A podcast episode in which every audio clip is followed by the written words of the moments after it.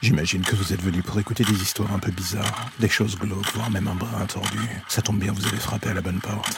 Prenez votre lampe torche, faites attention où vous allez marcher, et n'écoutez pas les hurlements au loin pendant le voyage qui va suivre. Bienvenue dans l'ombre des légendes.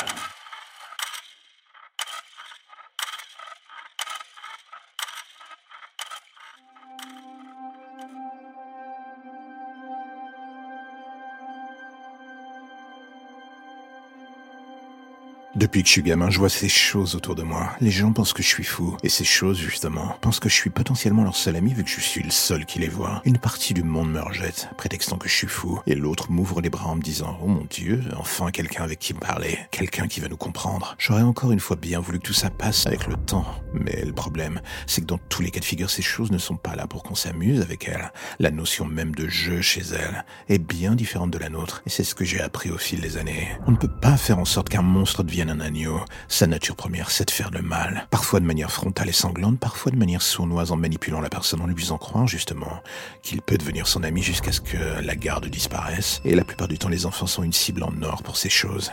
Je l'ai appris de la pire des manières. Un soir, l'une d'elles, que je pensais inoffensive au final, a fini par me montrer son vrai visage. Tout cela pour finir par massacrer ma famille et me laisser comme étant le coupable désigné aux yeux du monde. J'étais tombé dans le panneau et aujourd'hui encore, alors que je suis seul dans cette cellule, je ne peux m'empêcher de le voir qui chaque soir vient encore et toujours me parler. Il s'amuse de ce qu'il a fait et continue de faire en sorte que les gens pensent que ma folie est sans guérison possible. Tout cela en me torturant encore et encore jusqu'à ce qu'il n'y ait plus dans mon être qu'une fange composée à 100% de haine contre lui, contre le monde, contre tout ce qui bouge en fait. D'un ami imaginaire, il est devenu un tortionnaire bien réel.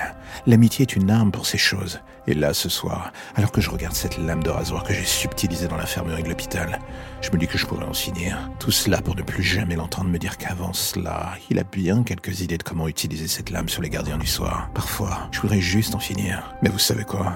J'ai peur qu'il me suive jusque dans la mort. C'est bien le problème.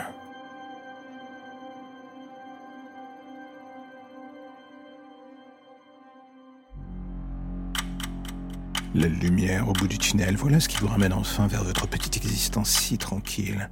Plus d'ombre, plus d'histoires ou de légendes bizarres. Juste le quotidien qui revient frapper à votre porte en attendant de replonger d'ici demain matin vers de nouvelles zones pour le moins sombres. Vous avez déjà envie de revenir, je le sais. Mais patientez, chaque chose en son temps.